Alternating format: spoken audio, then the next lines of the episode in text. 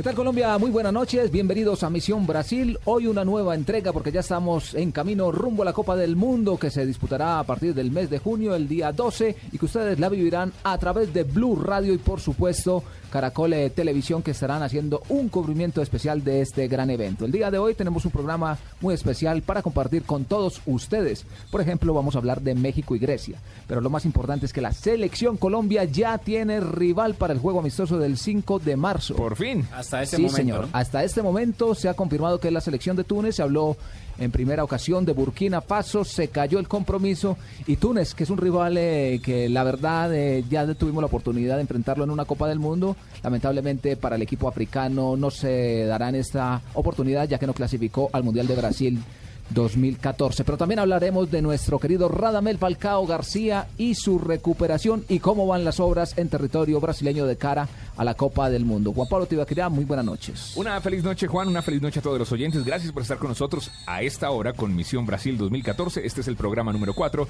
y como siempre estamos muy atentos a todo lo que va a ocurrir en el Mundial y todo lo que está ocurriendo antes del Mundial. Don Fabio, en Barranquilla, muy buenas noches. Ya se respira la Copa del Mundo por todo el territorio nacional. Buenas noches, Juan Pablo. Sí, se respira por todos lados y hoy vamos a tocar pues una selección que es rival de, de Colombia en el Mundial y otra que siempre ha sido protagonista porque eh, por Centroamérica generalmente está en los mundiales de fútbol y es la selección de México. Jonathan Sachin también nos acompaña en la mesa del trabajo este domingo porque cada vez es más corto el plazo, cada vez el tiempo se va agotando de cara al evento que reúne la pasión de todo el planeta como es un mundial. Señores, buenas noches, buenas noches para todos los oyentes, así como se lo dice Juanpa. Cada vez como que la cuenta se va acortando, cada vez estamos más cerca de Brasil. Y bueno, en esta noche de domingo, cargados de noticias y de buenos comentarios. Don Sebastián, nuevo integrante también, eh, su segundo programa aquí en Misión Brasil, bienvenido. ¿Y qué espera usted de, de la selección eh, griega que va a enfrentar al seleccionado colombiano? Hola Juanpa, buenas noches para ti, para los compañeros y para todos los oyentes. Y bueno, Grecia indiscutiblemente es una de las selecciones, creo yo, que va a ser rival directa de Colombia por la que va a pelear la clasificación. Yo le digo que es complicado. eh, Grecia ya tuvo la oportunidad de ganar eh, una Copa Europa. Eh, y lo hizo con un sistema defensivo, Fabio, y creo que eh, a eso le puede estar apuntando Grecia. Orden ante todo, porque sobre el papel eh, podríamos hablar que es la selección más débil del grupo, teniendo en cuenta un Japón que ha crecido y un Costa de Marfil que sin duda será protagonista.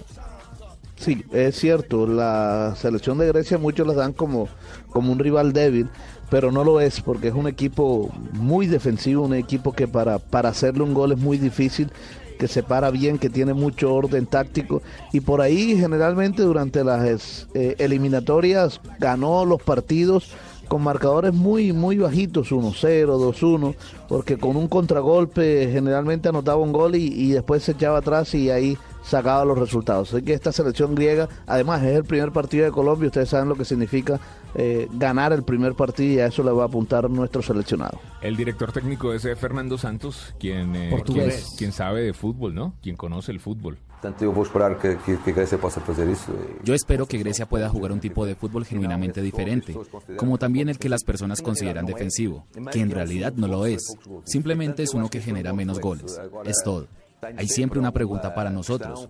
Cuando estamos en una competencia jugando por puntos, el equipo tiende a quedarse en una zona de confort, pero esperamos que en nuestra preparación podamos cambiar eso.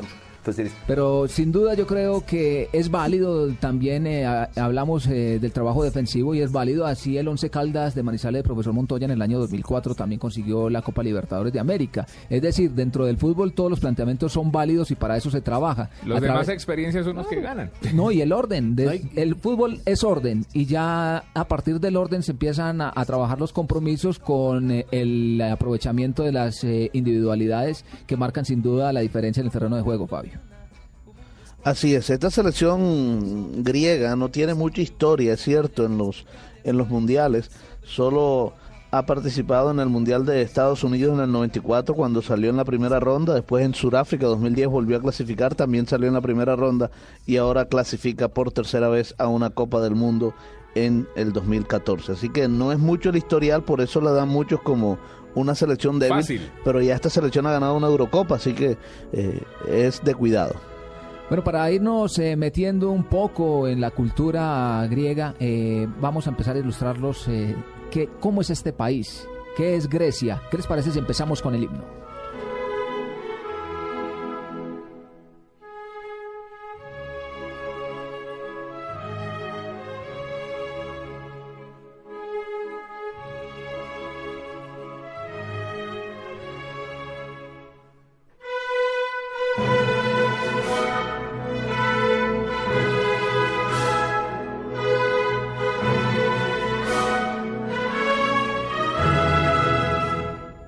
Ahí estaba el himno. Eh, es un país eh, muy rico culturalmente eh, hablando y, y, la gastronomía y la fiesta, la rumba. Tiran los platos y todo eso.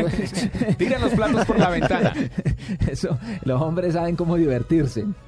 Es un país, eh, ¿qué extensión tiene Grecia, Juan Pablo? Bueno, primero quiero decirle de su política y su historia. Su nombre oficial es República Helénica, con ordenamiento político parlamentario y primer ministro. Su legado histórico es enorme, pues son la cuna de la civilización occidental con hechos como ser los fundadores del sistema democrático o, por ejemplo, los Juegos Olímpicos. Fueron los creadores de los Juegos Olímpicos. Allí fue donde nació la cuna del deporte, prácticamente que se extendió a través eh, de territorio europeo y que ha llegado hasta todos los rincones eh, del planeta. El país se ubica en la península balcánica y tiene 132.562 kilómetros cuadrados, siendo al menos, eh, más o menos, eh, hagamos la cuenta, que la décima parte de la extensión de Colombia. Realmente es un país pequeño, pero que su aporte ha sido valioso, ya lo habíamos rectificado, no solamente en la cultura, sino en el ámbito deportivo. ¿Qué es lo más destacado del fútbol griego? En los mundiales que ha participado ha sido dirigido por Otto eh, Rangel, el alemán emblemático, el cual eh, ganaron la Euro en el 2004, la cual ya nos habíamos referido, y en Brasil 2014 también eh, tendrán técnico extranjero, el portugués eh, Fernando Santos. Su fútbol se basa en la estrategia defensiva, como lo habíamos dicho. Reciben pocos goles y marcan de contragolpe y balón parado. Atención Colombia. Balón quieto. La táctica fija será determinante, Fabio. Así es. Eh, bueno, como todos los equipos que son ordenados siempre, siempre los que tienen orden táctico, siempre preparan también todas estas jugadas de pelota quieta y ahí tiene que tener mucho cuidado el seleccionado colombiano. Tiene que Peckerman ajustar bien las marcas, a veces en los tiros de esquina pues hacer hombre a hombre, en fin, son, son eh, cosas que puede utilizar el técnico José Néstor Peckerman para tener cuidado con estos griegos. En Brasil 2014 jugará su tercer mundial tras haber participado en Estados Unidos 94 y Sudáfrica 2010, pero quiero que recuerden esto, es la narración y celebración del gol que Grecia le hizo a Portugal en la final de la Eurocopa 2004. Y lo vivimos, lo revivimos aquí en Misión Brasil 2014.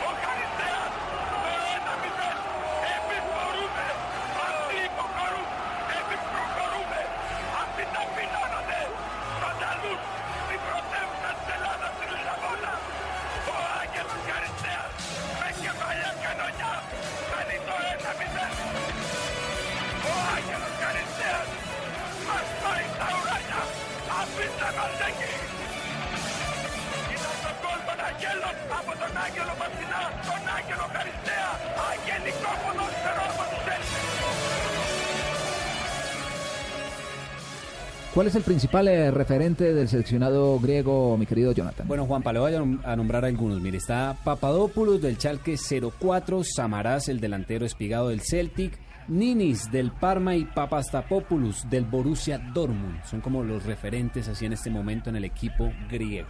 ¿Cómo llega Grecia a la Copa del Mundo, Sebastián? Juan Pablo, en la segunda ronda de la clasificación europea le tocó enfrentarse contra Rumania en partidos de ida y vuelta. En el partido de ida Grecia ganó 3 por 1 y en el partido de vuelta empataron 1 por 1. Decíamos que la anterior eh, participación de Grecia en la Copa del Mundo fue en Sudáfrica 2010. Allí, ¿qué tal fue el rendimiento del equipo griego? Eh, Juan Pablo, estaba en el grupo B junto a Argentina, Corea del Sur y Nigeria. Quedaron eliminados en la fase de grupos y como dato adicional ya enfrentaron a una selección sudamericana en el Mundial de Sudáfrica 2010. Perdió contra Argentina 2 por 0.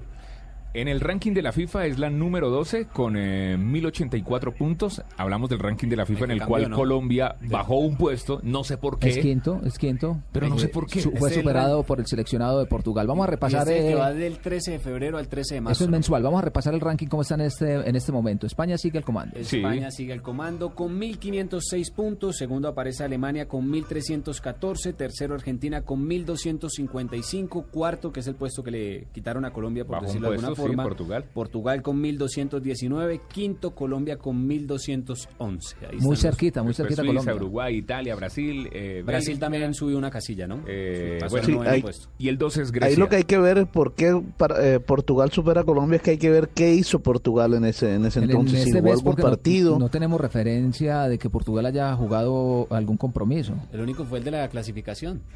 Sí, pero en, en esta fecha que es mensual, como el ranking es mensual. ¿Sabe usted entonces- por qué? No, no, tenemos. eh, un puesto? Sí, no tenemos eh, No, no. noticia de por qué, porque las elecciones no han tenido actividad durante este mes. Vamos a ir a Asunción Igual- a preguntarle a toda la gente de la FIFA que O está lo otro, allá. lo otro que puede pasar, no sé, es que eh, en el momento de salir el escalafón de la FIFA, Portugal ya tenía asegurado un partido ahora para el 5 de marzo y Colombia no iba a jugar. Por lo, apenas ser. ahora estamos hablando que va a jugar Del- con del- Túnez. del rival de- El solo hecho de tener un partido, eh, no sé si eso le dará algunos puntos para superar a Colombia un- en una casilla. Fabito, pero, Bueno, pero pues esto del ranking al término de, como decir, del, del tiempo, pues en un mundial esto no interesa. Claro No, que se no, interesa no, porque no, las claro. cabezas de No, grupo claro, interesó, no, el sirvió. mundial es diferente, no una solo competencia diferente. no, so- no para el mundial no porque ya está pues en la cabeza de grupo pero le digo que interesa para las finanzas. Eh, las sí finanzas de los equipos interesa porque usted estar en el top 10 le permite cobrar más a la hora de tener partidos amistosos. Juan, Colombia es un sabe- rival